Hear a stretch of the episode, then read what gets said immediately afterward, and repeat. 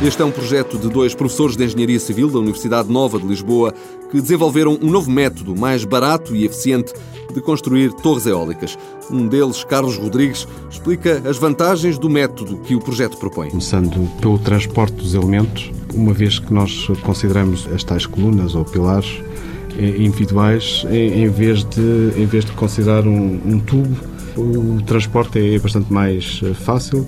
Conseguimos, eh, à partida, ter um, um sistema de elevação própria, no, no, próprio sistema construtivo que nós estamos a, a propor uh, e com isso podemos eliminar algumas das desvantagens uh, dos outros sistemas que têm a ver com ter que levar para o local, pode ser numa montanha, ter que levar uma grua para, para chegar aos 100 metros de altura, pode ser complicado. O outro investigador, Walter Lúcio, explica que uma das principais vantagens deste novo método de construção é que o sistema de montagem da torre está incluído na própria torre, o que evita o deslocamento de gruas com mais de 100 metros de altura para locais que, da maior parte das vezes, são de difícil acesso. O sistema de montagem da estrutura pode subir com a própria estrutura e, portanto, não é necessário grandes gruas que atinjam grandes alturas porque o próprio sistema de montagem vai evoluindo com a própria estrutura e não necessita de uma base no chão, não é? Portanto, digamos que a grua vai subindo com a, com a própria estrutura. As torres eólicas atuais têm entre 80 e 100 metros de altura,